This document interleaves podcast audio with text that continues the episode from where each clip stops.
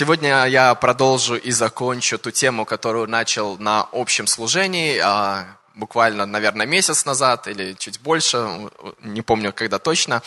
А, название у него было такое очень интригующее, «Крайне грешный грех», вы помните, да?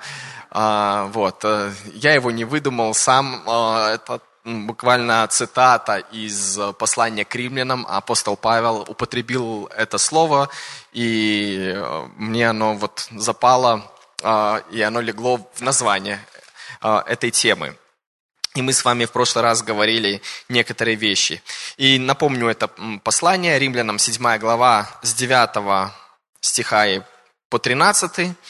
«Я жил некогда без закона, но когда пришла заповедь, то грех ожил а я умер, и таким образом заповедь, данная для жизни, послужила мне к смерти, потому что грех, взяв повод от заповеди, обольстил меня, умертвил ею. Посему закон свят, и заповедь свята, и праведна, и добра. Итак, неужели доброе сделалось мне смертоносным? Никак, но грех, оказывающийся грехом, потому что посредством доброго причиняет смерть. Так что грех становится крайне грешен посредством заповеди. И мы с вами говорили о грехе, и о том, как он влияет, в принципе, на народы, на нации, на общество. И несколько утверждений я сделал, которые хотел бы повторить. А, первое утверждение, то, что грех ну, если дословно брать перевод с древнееврейского и с древнегреческого, я перепроверил теперь, это значит не попасть в цель. И вы многие из этого знаете. А, и одно дело, когда человек а, или общество, там, или нация, или мир не попадает э, в цель поступкам своим. А вот представьте, когда человек не попадает в цель всей своей жизнью, или нация всем своим как бы, будущим не попадает в цель.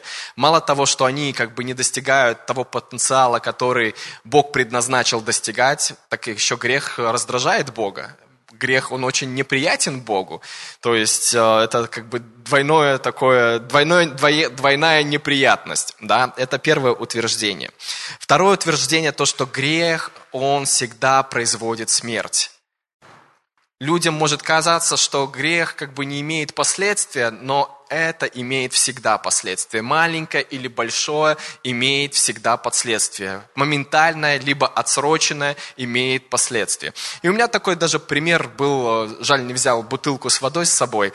Вот, к примеру, у меня есть бутылка, наполненная водой. Представьте, в моей руке есть бутылка, наполненная водой. Она вся чистая, ну, такая хорошая водичка, но в ней одна бактерия коронавируса. Вот, взяли бы его попить?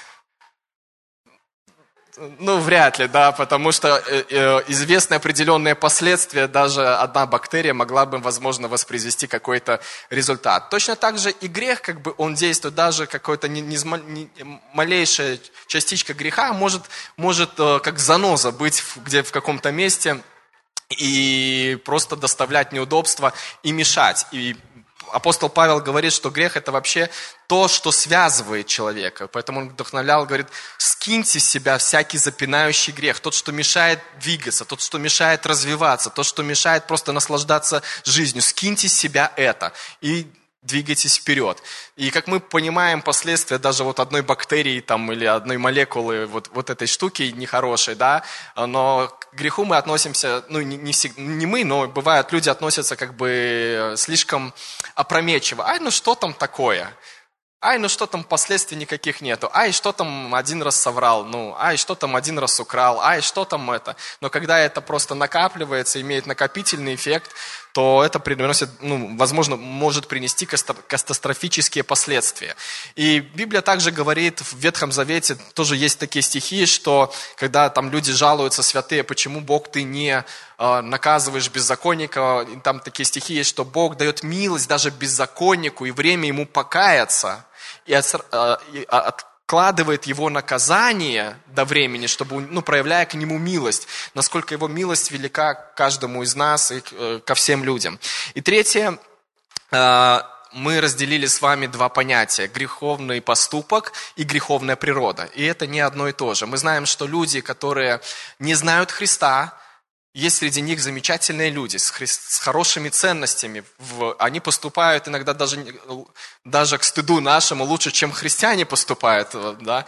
У нас даже в какое-то время сложилось какое-то такое нехорошее впечатление, что верующего лучше на работу не брать или у него ничего не заказывать, потому что как бы всегда ты в проигрыше, да, вот, э, бывает, ну, к сожалению, такое, такие случаи бывали, но это не значит, что этот человек даже с хорошими принципами попадет в рай, потому что единственное, кто может его спасти, единственное, что может его оправдать, это жертва Иисуса Христа.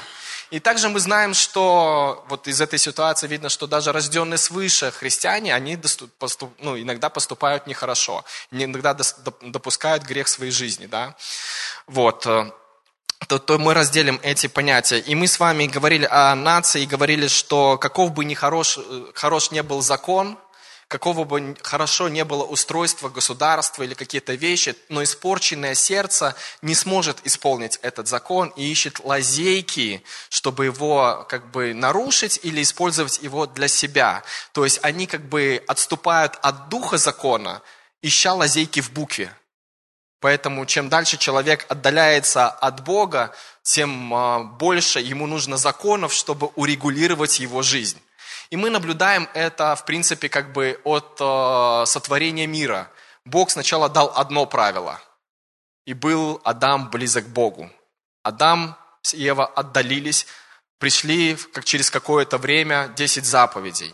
Десять заповедей было мало, потому что люди начали отдаляться. Пришли другие правила и заповеди, там 600 для мужчин примерно и 400 для женщин. Видите, женщины более совершенные. Да, и на 200 примерно э, правил меньше было дано Богом. Но чем дальше человек отступает от основного закона, или который есть Бог, или от, от основного мерила, тем больше ему нужно правил для того, чтобы урегулировать свою жизнь, потому что люди не ищут справедливости, но они ищут выгоды. Понимаете, да? Они ищут выгоды для себя. И ищут какие-то лазейки в тех же правилах, чтобы найти выгоду для себя. Им не интересна справедливость, им интересна выгода. И чем дальше люди отступают от Бога, если мы говорим о нациях, тем больше им требуется правил, чтобы урегулировать свою жизнь, чтобы не поссориться. Вот, поэтому стране нужно Евангелие, чтобы вернуть людей к Богу, ближе к Богу, чтобы они искали Его Духа, Его закона, Его справедливости и, ну, знаете, не поступали как бы по плохим мотивам своего сердца. Потому что каков бы ни был хороший закон, каково бы ни было хорошее устройство, плохие, плохое сердце всегда это найдет, ну, где исправить, ну, испортить. И мы с вами тоже, не помню на каком служении, приводил я такой вот пример, а, Э, если взять отличный отель, назовем его, да, я приводил его, Гранд Отель там какой-нибудь, э, там все luxury, там все просто а, выделено, инкрустировано золотом, хорошие занавески, ковры, кожаные кресла, кофемашины хорошие. Но поселить туда людей с а, испорченным пониманием быта и частной собственности. Во что превратится этот отель? Будет ли он лучше или он потеряет весь свой блеск? Ну, то есть мы видим, что внешняя среда не способствует э, к исправлению человека. Но то, что происходит в его сердце, оно способствует тому, какой жизнью он живет. Поэтому Бог заинтересован исправить в первую очередь сердце, как человека, как народа, чтобы потом что произошли из сердца нашего, произошли а, какие-то внешние перемены. Потому что мы с вами все живем изнутри наружу. Наша жизнь, она отражает то внутреннее состояние, которое у нас э, есть в сердце. Наша жизнь является именно отражением или зеркалом того состояния, которое ну, есть в нашем сердце. И поэтому люди, у которых э, есть, к примеру, надежда Божия, они уповают на Бога, они знают, кто, кто такой Бог, они даже в плохих ситуациях светят. Они не погружены в депрессию или в пессимизм, потому что они знают, где их надежда. Они не рассчитывают на какие-то внешние обстоятельства, но они рассчитывают на ту силу Божию, которую Он поместил в их сердца, и они знают, что ситуация внешне изменится, потому что они смотрят не на видимое, но смотрят на невидимое. Аминь. Поэтому Бог, Он является ну, той основой, той опорой, от которой такие люди отталкиваются и изменяют атмосферу вокруг. Поэтому у Бога для церкви большой план, большая миссия, по преображению всего вокруг, потому что люди, которые приходят в церковь, они либо уже имеют измененное сердце, либо на пути к тому, чтобы их сердце было преобразовано и изменено. И так как мы живем изнутри наружу, то эти люди способны изменить и окружающую среду, то есть разные сферы общества. Будем двигаться дальше, да? Вот. А мы поговорили с вами о том, что чем дальше человек отходит от Бога, тем больше ему нужно правил для того, чтобы урегулировать а, его жизнь. И в нашем мире есть две такие э, главенствующие философии, которые борются между собой. И вы, наверное, знаете, ну, назову, не буду вас спрашивать, я их сразу назову. Две такие а, диаметрально противоположные по взглядам философии. Это гуманизм и второе христианство. Это две а, философии, которые как бы сталкиваются между собой, и они не имеют ничего под собой общего. У них разные ценности, у них разные подходы, у них разные направления, и, соответственно, у них разные результаты. И гуманизм не стоит путать с гуманностью и с гуманитарными науками. Это три разных понятия, да? Потому что иногда гуманность смешивают с гуманизмом и думают, что гуманизм – это поступать гуманно. Это не совсем так или совсем даже не так. То есть это разное понятие. А, а, гуманизм – это а, философия, где центром всего или мерилой всего стал человек. То есть его ощущение, его благо, его безопасность, его комфорт. То есть это ну, как бы мерило всего. И христианство – это философия или образ мысли, где мерилой всего является Бог некий абсолют, Бог, ну, не некий, а мы знаем его имя, Иисус Христос, да, это Бог. И имея как бы эти разные философии, они, ну, э, разные подходы, они сталкиваются между собой, потому что э, есть только одно место правления и один трон – да, и два человека там сидеть на нем не могут, то есть, или две, не, да, даже не человека, да, неправильно сказал, а, вот, либо Бог там сидит, две личности, либо там человек сидит, да, и, э, и поэтому они сталкиваются между собой. И один философ, христианский философ Фрэнсис Шефер, он сказал, есть сфера, где они сталкиваются просто очень жестко. И хотите узнать эту сферу э, э, человеческой жизни, где сталкиваются вот эти две философии жестче всего?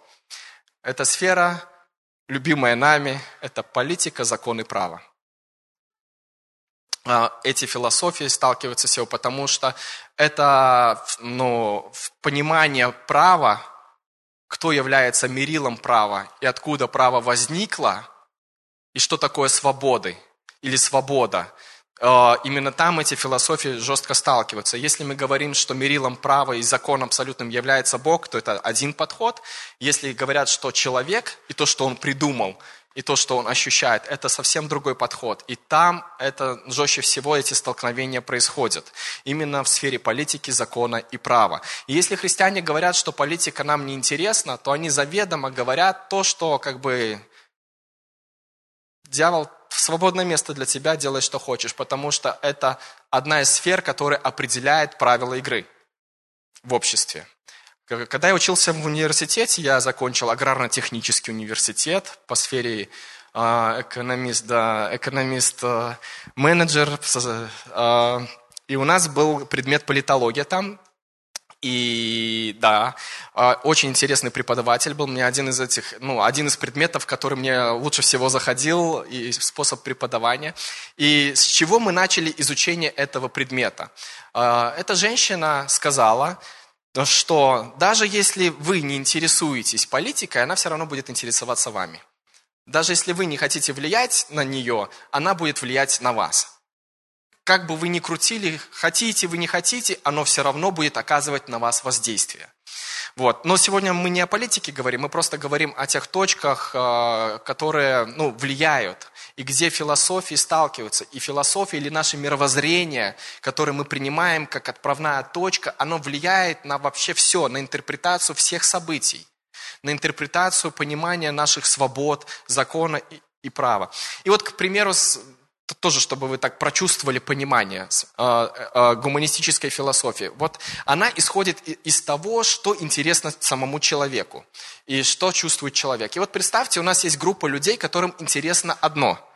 Ну, неважно что, представили, да? Есть группа людей, которым интересно другое. Они же исходят из своего понимания. Как бы. И живут они хорошо и счастливо. Появляется третья группа, четвертая группа. И они живут хорошо и счастливо до тех пор, пока их интересы не пересекаются. Но когда их интересы начинают пересекаться, и их понимание, они антагонистичны, то есть нельзя найти точки соприкосновения там, кто будет прав? И согласно гуманистической философии, прав будет тот, у кого больше ресурсов, силы и власти установить правила игры. Согласно христианской философии или христианского мировоззрения, прав всегда будет Бог. Потому что Он есть абсолют, Он поставил определенные правила и принципы, относительно которых мы меряем все. И это очень как бы опасная философия, в которой сейчас, или мировоззрение, в котором сейчас живет весь мир, гуманистическое, потому что она исходит из того, кто сильнее, тот и прав. У кого больше ресурсов, тот и устанавливает правила игры. Кто, кто проворливее, кто быстрее, тот и определяет, что такое хорошо, а что такое плохо. И мы видим одну из частей реализации вот этой гуманистической философии, а, которая вроде борется за права, но в итоге отбирает их. Одна из них вам очень знакома, это коммунизм. Да, вся власть советом, вся власть народу, там это, но по итогу как бы никакой власти народу, никакой власти советам, никакой свободы, равенства и братства, это как бы французская революция, не было и в помине. То есть все это ведет к тоталитаризму. Всегда гуманизм приводит к тоталитаризму, потому что вот эти группы, которые хотят своего, реализации своего понимания, а это приводит к э, борьбе, это приводит к хаосу, и чтобы сдерживать этот хаос, нужна сила. И тогда все ну, как бы реализовывается через силу. И мы видим из истории коммунизма ни в одной стране коммунизм не приходил к власти, а, либо он приходил, либо удерживал власть только через силу. Всегда применялась сила. Что, ну, это одна из форм как бы выражена. И э, эта как бы идея нашла свой, почерпала э, из Маркса, вы знаете, что автор э, вот этой идеи это Маркс. Сейчас есть э, неомарксисты, которые выражают ту же самую идею, только в, как бы в, немножко по-другому. И, и это всегда выражается в классовую некую борьбу. Тогда это выражалось классовую борьбу богатых с бедными, сейчас она продолжается определенная, можно через фильмы это видеть, когда богатых там укалывают, что во всем виноваты богатые корпорации. А сейчас это появилось в другую форму, это борьба женщин и мужчин гетеросексуалов и гомосексуалов. То есть всегда есть какая-то борьба у тех, и одна сторона является угни, э, угнетаемой, а другая тех, кто угнетают. И они играют по правилам, такой, э, по правилам нулевой суммы. То есть, чтобы уравнять всех, надо у кого-то что-то забрать, чтобы дать тем, у кого этого нету. То есть они играют вот по, по таким правилам. То есть это всегда, это всегда приводит к тому, что свободы попираются. Это всегда приводит к рабству, это всегда приводит к тирании, это всегда приводит к насилию, деспотизму. Э, ну, это никогда под видом борьбы за свободы, это всегда отнятие свободы. И мы с вами живем в таком обществе, которое мировом обществе. Вот. Но Бог, Он другой. Он, в принципе, уже решил эти проблемы, потому что сказал, что во Христе Иисусе Иисусе нет ни мужчины, ни женщины, ни Иудея, ни Эллина, но все мы братья и сестры в нем. Поэтому он уже эти все, как бы все вопросы эти решил. И человек, когда он отталкивается от некого незыблего основания, он имеет надежду и что-то такое, что позволяет ему проходить кризисы. Гуманизм не позволяет людям проходить кризисы. И как писал вот этот философ э, Фрэнсис Шефер, он говорит, что э, гуманизм всегда приводит к пессимизму. То есть невозможности человеку решить свои вопросы или вопросы общества, отталкиваясь только от себя он приходит к пессимизму, унынию. И, возможно, сегодня поэтому депрессия является одним из самых таких популярных заболеваний общества, потому что общество не знает, где найти ответы на свои вопросы. Оно уткнулось в само себя и не может найти ответы у самих себя, но не хочет обращаться к Богу упорно не хочет обращаться к Богу. Но мы-то знаем, где ответы всего, где есть основания всего, где надежда всего, где и мы знаем, что мы можем преодолевать любые кризисы, потому что все не сводится на нас. И поэтому у нас с вами гораздо больше преимущества быть э, устойчивыми в стрессовых ситуациях. И даже было такое исследование, а, а, а какие люди более счастливы. И оказалось, что значительно счастливее те люди, которые верили в Бога. Вот, но это исследование показало немножко другую грань, что оказалось, что верующие люди почему-то более жадные, ну, жертвуют меньше на благотворительность, чем, э, чем неверующие. Но это не про нас. Мы с вами люди, которые жертвуют хорошо, да? Ну, я просто привожу исследование, ну, как бы его вторая, вторая, вторая часть, которую проводили.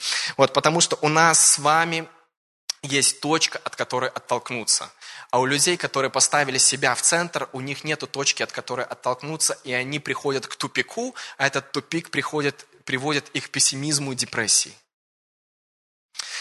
А, давайте двигаться дальше, и мы рассмотрим об одном парадоксе, который писал Павел. Очень интересный парадокс, а, наверное, множество есть теорий по нему. Ну, мы рассмотрим как бы то понимание, которое у меня есть сейчас, а, вы сами можете дальше его рассматривать. Это римлянам, мы продолжаем, 7 глава, с 14 по 24 стих. Такой большой кусок я прочитаю вам, потому что там ну, сложно вырвать что-то из контекста, но чтобы мы понимали вообще, чтобы вот, вот эти вещи понимать, надо прочитать пятую, шестую, седьмую и восьмую главу целиком. Мы сегодня вот э, с супругой ехали в машине, еще раз включили просто, э, чтобы э, Библия проговаривала себя, вот просто прослушать, потому что как бы сходу там ну, не разберешься сходу, о чем там Павел пишет. Ну, давайте я вам прочитаю с 14 стиха, Римлянам 7 глава, по 24. «Мы знаем, что закон духовен, я же телесен, продан в рабство греху. Я и сам не понимаю, что делаю. То, что я хочу, я не делаю, а вместо этого делаю то, что ненавижу. И если я делаю то, чего не хочу, то я тем самым соглашаюсь, что сам закон хорош. Ведь это уже делаю не я сам, а грех, который живет во мне. Я знаю, что во мне, в плоти моей, нет ничего хорошего, потому что я хочу делать добро, но не могу. И то, что я делаю, это не то добро, которое я хотел бы делать. Я продолжаю делать зло, которое не хочу делать. Итак, если я делаю то, чего не хочу, то это уже не я делаю, а живущий во мне грех. Я обнаружил, что здесь действует такой закон. Когда я хочу делать добро, то зло уже тут как тут. Внутренне я радуюсь Божьему закону, но в моем теле действует другой закон. Этот закон ведет войну против закона моего разума и делает меня пленником закона греха, который действует в членах моего тела. Несчастный я человек, кто бы избавил меня от этого тела смерти. Это э, новый русский перевод я вам прочитал. То есть парадокс Павла заключался в том, что он хотел делать хорошее, но грех уже был тут как тут. То есть, ну, получалось делать плохое. Он находил удовольствие в законе Божьем, но не получалось воспроизвести закон Божий, то есть он все равно как бы делал грех. Знаете, и, ну, множество, наверное, есть теорий каких-то, по этому э, поводу. Э, но мы видим о том, что человеку невозможно противостоять своими силами греху на 100% из-за того греховного ДНК, которое человек или человечество получило через Адама. И как мне кажется, Павел описывал эту ситуацию, когда он был еще не рожден свыше, когда он не встретился со Христом.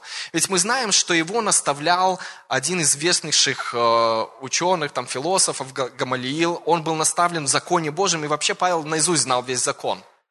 И, видимо, он в своих мыслях находил закон хорошим – он понимал, что это правильно. Он понимал, что Бог говорил, но не мог его исполнить. Он не мог его как бы найти отражение или силы, такой, почерпать духовной силы, чтобы воспроизвести этот закон в своей жизни. И поэтому он говорит, я нахожу удовольствие в законе Божьем, я нахожу удовольствие изучать его, пребывать в нем, заучивать его, говорить его, но не могу воспроизвести его. Когда я хочу его сделать, грех уже тут как тут говорит мне о том, что я неправильный, я неправедный. То есть мотивы его, мысли его осуждали его, видимо, за его же поступки или какие-то действия, или за то, что он как бы делал. То есть, э, как мне кажется, именно этот момент Павел описывал свое борение до, до момента встречи со Христом, когда он находил удовольствие в законе Божьем, но не мог а, сделать ничего. То есть, по-другому можно сказать емкой фразой «проклятие закона». «Хочу, но не могу». А если не хочу, то все равно не могу, да? Вот, ну, проклятие закона, когда ты хочешь, но не можешь, понимаешь, но не можешь это сделать. И дальше он пишет, но благодарение Богу, который сделал это через Иисуса Христа, нашего Господа. Итак, моим разумом я служу закону Богу, а телом я раб закону греха. И дальше он как бы расписывает о роли Христа в его жизни. Уже восьмая глава пошла. Возможно, неправильно немножко разделили э, эти главы, потому что мысль продолжается дальше.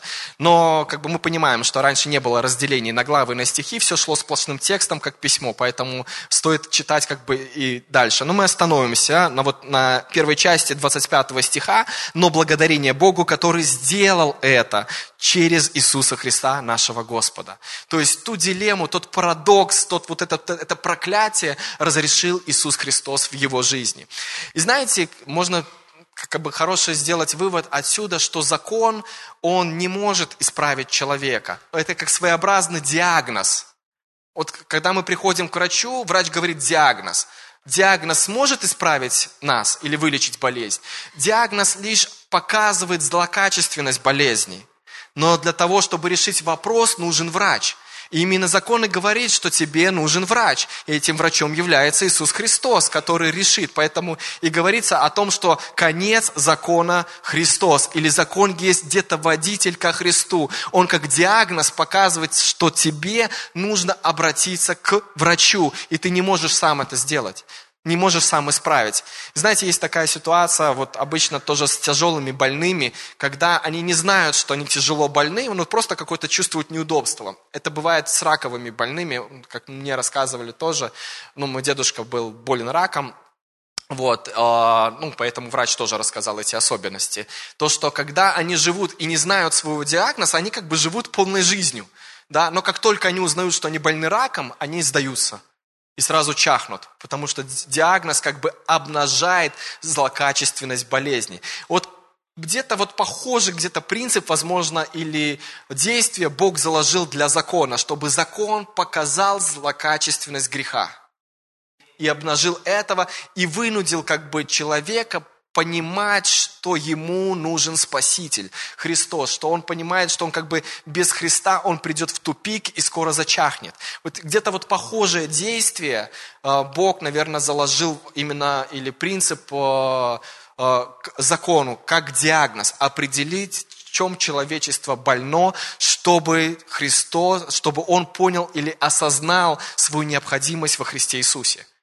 Но сейчас очень сложно как бы, как бы людям даже говорить, что они грешны, да, если раньше, может, как бы люди понимали, то с, как, с распространением вот этой философии гуманизма, где каждый сам определяет, что хорошо, что плохо, как бы сложнее людям сказать, что они грешны, ну, потому что они говорят, ну как же, я считаю, что я хорошо. Это с твоей стороны тебе кажется. А с моей стороны кажется все нормально, как бы. Вот. А, и тут надо еще как бы по множеству убеждать человека, что абсолютом и мерилом всего является Бог, и находить к нему определенные подходы, ключики, чтобы показать, что не он является мерилом всего. Вот. Э, но мы немножко опустим это. Но вы, вы поняли, да, что Христос, цель закона – это показать саму болезнь как диагноз обнаруживает болезнь и показывает ее злокачественность, так и закон обнаруживает грех и показывает его злокачественность.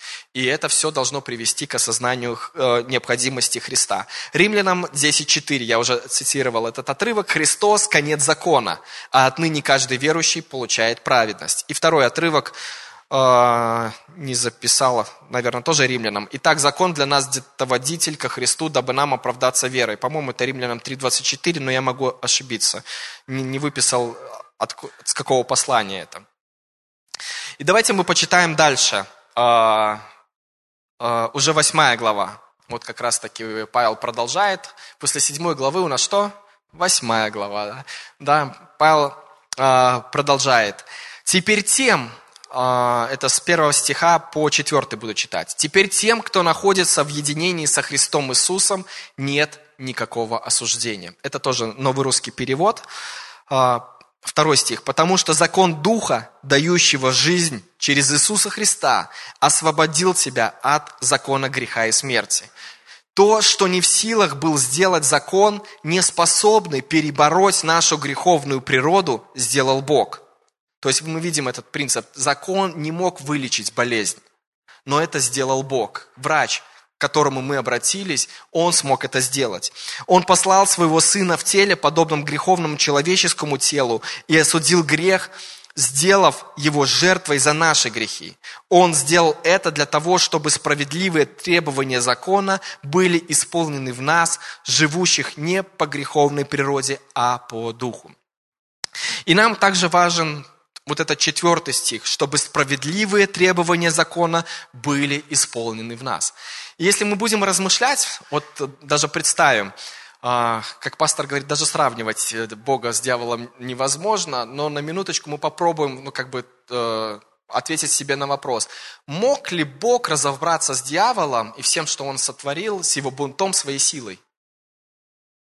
Конечно, мог. Да, но Бог не сделал это. И здесь очень важный принцип, который послужил принципу развития права в европейской части, в американской части э, нашей, нашего земного шара. Понимание это то, что Бог, Он поставил справедливость и закон выше своей силы. И это легло, это понимание легло в развитие вот именно свобод европейской части континента, то, что закон – он превыше. Справедливость превыше, чем сила. Раньше здесь было все наоборот.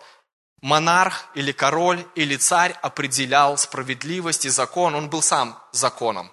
Но когда пришла реформация, а, пришло как бы другая мысль, которая была основана как раз-таки на этих стихах, о том, что закон является королем, а не король является законом.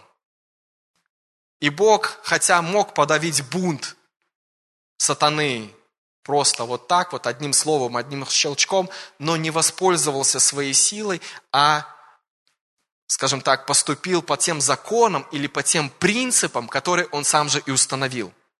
Он послал своего Сына Иисуса Христа, чтобы исполнить закон тот, который Он сотворил, который установил. То есть Бог сам, имея безграничную силу, являясь абсолютом всего, являясь источником этого закона, подчинил себя сам этому закону, поставив закон и справедливость выше, чем его собственная сила. И это ну, на самом деле очень сильное утверждение, которое дает понимать, что если Бог что-то говорит – он верен своему слову. Он как бы фундамент. Он даже из своих интересов не приступит свой закон, потому что это нарушит справедливость. А так как он есть сама справедливость, он приступить себя не может. Поэтому нам это дает еще больше как бы фундамента для того, чтобы основывать нашу жизнь и в этой сфере, и в другой, и в третьей, и в десятой, на Его слове, на Его откровении, на Его законе, на, ну, на Его сущности, на Его характере, потому что Он поступил так, показав нам этот хороший пример. И через спасение Бог сделал очень удивительную штуку. Он поместил закон в наше сердце. То есть, смотрите, получилось какое действие. Бог дал закон. Бог являлся источником закон, закона. Закон свят. Бог, потому что Бог свят. Этот закон должен был привести ко Христу. И он приводит ко Христу. Через Христа мы получаем этот закон в сердце таким образом, что через Иисуса Христа теперь мы возвращаемся к Богу. То есть как будто процесс стал инвертированный. То есть через Бога, который дал закон, мы получаем осознание, то, что нам необходим Христос, но принимая Христа, закон помещается в наше сердце, и он возвращает нас к Богу. Бог еще раз показал даже через это, что Он есть альфа и омега. С какой стороны не посмотри. Он начало всего, Он конец всего. Здесь Он начало всего и конец всего. То есть Он тот, кто является тем, который устанавливает глобальные правила игры. И Он есть истина Альфа и истина Омега. Аминь. Иеремия 31, 33. Вот завет, который завещаю им после тех дней, говорит Господь. Вложу законы мои в сердца их, и в мыслях их напишу их. Поэтому христианство очень такая интересная э, жизнь, потому что принимая Иисуса Христа, мы меняемся изнутри. И как мы с вами говорили, мы теперь живем, изнутри, мы все время, в принципе, живем изнутри наружу. Но теперь мы можем изнутри нашего сердца выносить Божие повеление, Божие постановление, потому что они записаны у нас.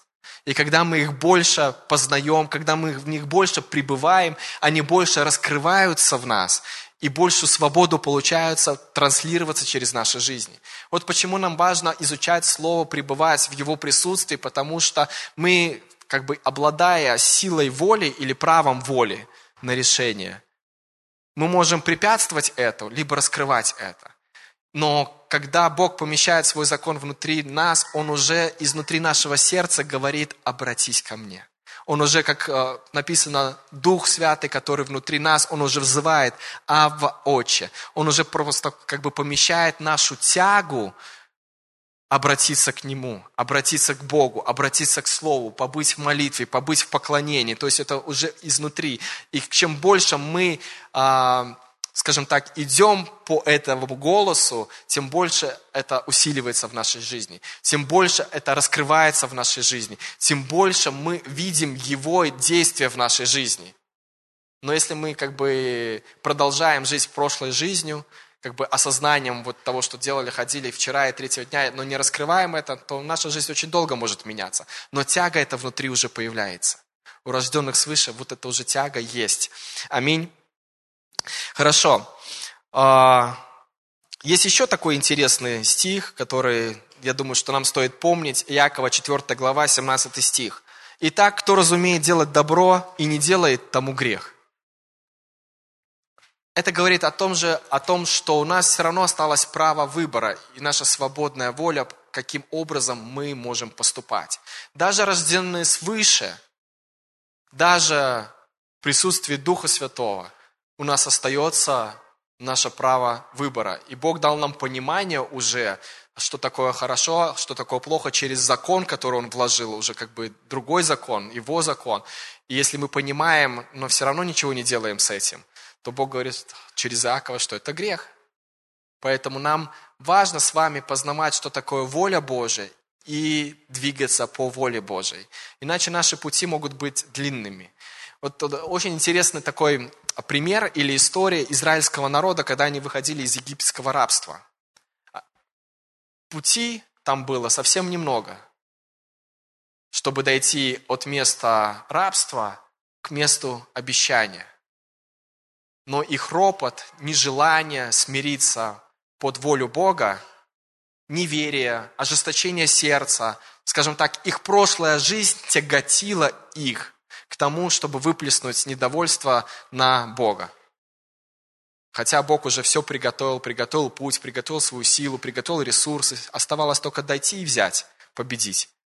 Но ропот их э, как бы, увеличил дистанцию их пути.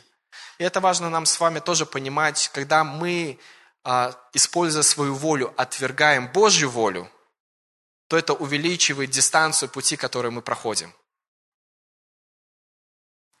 Наши кризисы могли быть решены гораздо быстрее, если бы мы внутренне не раздражались ни на ситуацию, ни на человека, ни на кого-то другого, ни на самого Бога. Мы могли бы гораздо быстрее пройти какие-то ситуации. Но Богу важно не только решить ситуацию, Богу важно изменить сердце твое потому что сердце твое – источник жизни, из него ты выносишь источники жизни. И если Бог решит для тебя какую-то ситуацию, но твое сердце не поменяется, ты окажешься снова в той же ситуации, похожей ситуации из-за своего сердца, из-за своего неизмененного характера. Поэтому Богу важно, решая, помогая решить тебе какой-то определенный вопрос, изменить на пути твое сердце, чтобы ты с новым сердцем мог удержать то обещание, либо ту землю обетованную, в которую Он тебя вводит. И как мы видим с израильским народом, а, их сердца в принципе были не готовы, поэтому Бог взрастил новое поколение, воспитанное в, других, в другом понимании, в другом мировоззрении, в другом ключе, чтобы они могли и взять, и удержать это. Аминь. Вот. Аллилуйя. Хочу сделать такое утверждение, которое как бы отчасти подытоживает э, некоторые вещи, которые мы с вами говорили, что ни одна нация никогда не будет свободной, если она не изменится изнутри. И ни одна свобода не будет истинной, если во главе не будет стоять Христос. Потому что мы знаем, что есть разное понимание свободы, но некоторые понимания свободы или борьбы за свободу ведут только к рабству. Мы видим это из истории. И только Христос является истинным фундаментом для свободы. И когда Христос стоит во главе нашей свободы, то нация на самом деле будет свободна. Это подтверждает Библия, когда говорит, что истинно будете свободны, когда Сын освободит вас. Или если там, скажем, да, если Сын освободит вас, то истинно будете свободными. Но если Сын не освободит, если Сын не будет стоять во главе, то как ты не пытайся, все равно это приведет к несвободе все равно это будет не свобода, потому что мы не являемся источником свободы, мы не являемся источником жизни для самих себя, но Бог, который дает жизнь всему, Он является источником. Именно Он является источником всех других свобод. И творение, оно ожидает откровения сынов Божьих творение, общество, по-другому можно сказать, оно ожидает откровения сынов Божьих. Поэтому нам с вами важно изучать, а, быть образованы в различных областях тому, где Бог нас призвал, чтобы светить и в культуре, и в искусстве, и в СМИ, и в бизнесе, и в производстве, и где бы то ни было, где Бог нас поставил, чтобы мы могли быть настоящей солью и настоящим светом для людей – и через то, что мы делаем, показывая как бы высокие результаты или высокие стандарты, которые есть у самого Господа нашего Иисуса Христа. Поэтому нам важна любая сфера, которая интересна Богу. Любая сфера, которая Богу интересна, она и должна быть интересна церкви. И Бог говорит к нам, обращаясь к нам через апостола Павла, да будет совершен всякий человек ко всякому доброму делу приготовлен. И можем ли мы допустить, что политика – это доброе дело? Бизнес – это доброе дело. Законотворчество – это доброе дело. Миссионерство – это доброе дело. Другие вещи – это доброе дело. Медицина – это доброе дело. И все другое – это доброе Множество есть добрых дел, которые Бог приготовил ну, для нас, и Бог призывает верующих и церковь быть приготовленным ко всякому доброму делу, на всяком месте. Аминь. И не могу обойти этот э, пункт, э, который э, дает нам понимание того, как выходить из этих ситуаций. Да? Самый верный и самый первый способ, как нации выйти из какой-либо ситуации или из давления греха, или от тяжести греха, или решить э, какие-то другие ситуации, это покаяние. Это покаяние. Мы приходим к Богу через покаяние.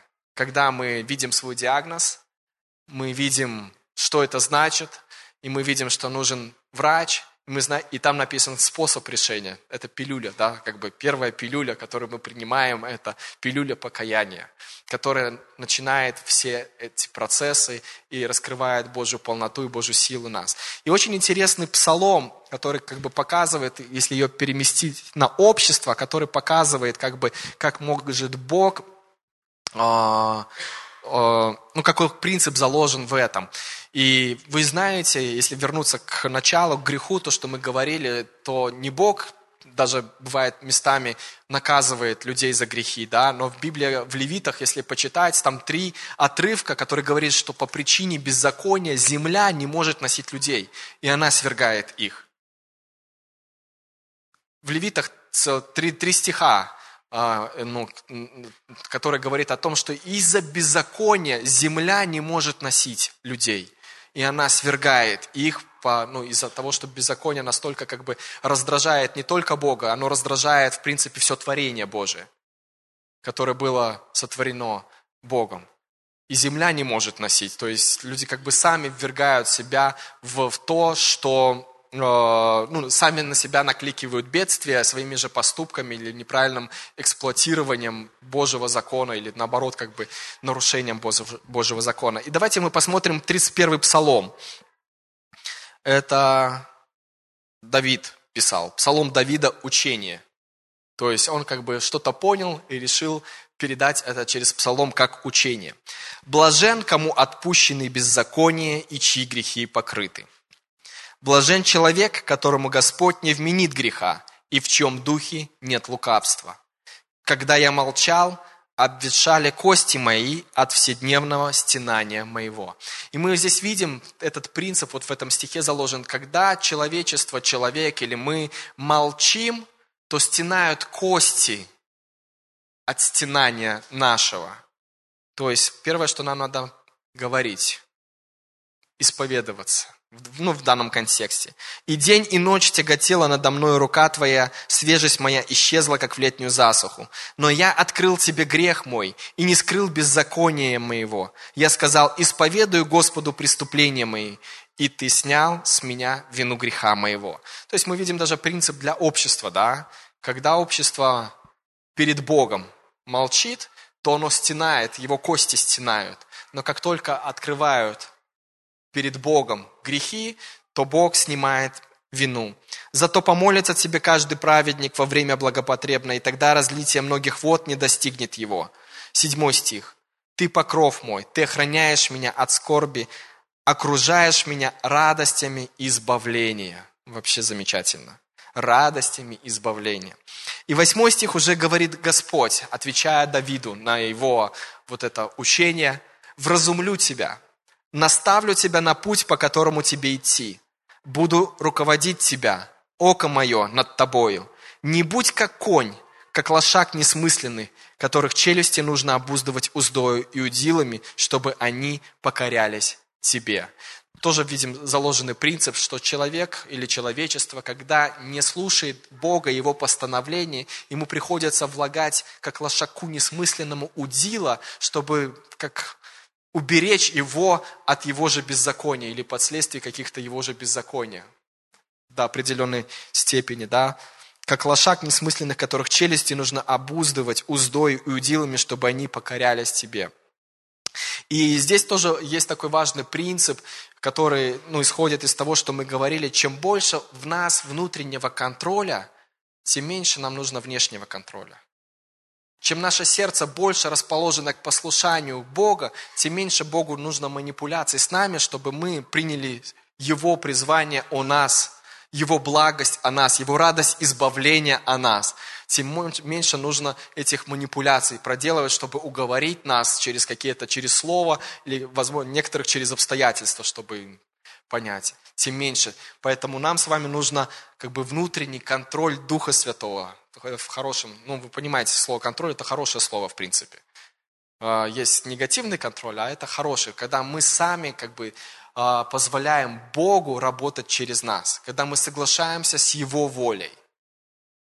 Тогда нам нужно меньше внешнего контроля. Этот принцип, принцип действует везде в, в человеческих отношениях, в производстве, в труде. Чем больше человек обладает внутренней дисциплиной, тем больше мы ему доверяем ответственности и каких-то дел или поручений. Но если мы вот э, строим организацию какую-то или команду, когда человек, мы видим, он ответственный, у него есть контроль, самоконтроль, то за ним не надо прислужника или кого-то, э, чтобы он ходил за ним и смотрел, то ли он делает или не то ли делает. Мы уверены, что человек то делает. Как бы. Ну, похожий принцип здесь. И последний стих, которым я хотел бы закончить наше послание, притчи 14 глава, 34 стих. «Праведность возвышает народ, а беззаконие – бесчестие народов». Ну, в принципе, ну, не надо его комментировать, да, то, что, то, что возвышает народ, это праведность. А праведность мы знаем у кого и от кого она исходит. И наша с вами задача как церковь – распространять распространять Слово, распространять Евангелие, распространять Его божественные принципы, распространять на всяком месте, потому что Евангелие, мы знаем, это сила Божия к спасению каждому верующему, и оно приносит результаты. И Евангелие – это обширное понятие. Э, ну, оно включает в себя все. Все, что Бог хорошее приготовил, это Евангелие. Но в первую очередь это весть о кресте в первую очередь, это весть о кресте, потому что именно это послание как бы является отправной точкой изменения сердца. Аминь. Вот, давайте мы помолимся. А,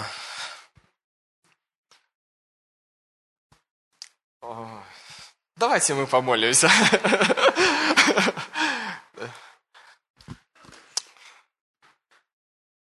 Пусть Бог, Он продолжает открывать нам свое слово, понимание. Мы с вами те люди, которых Бог сотворил со способностью мыслить, взвешивать, а, самим анализировать, искать, и пусть эта способность, она и больше продолжает нас культивироваться, чтобы мы познавали ну, и реально укоренялись или, э, как говорится, цементировали этот, вот, строили на том основании, э, которое Бог нам положил, да.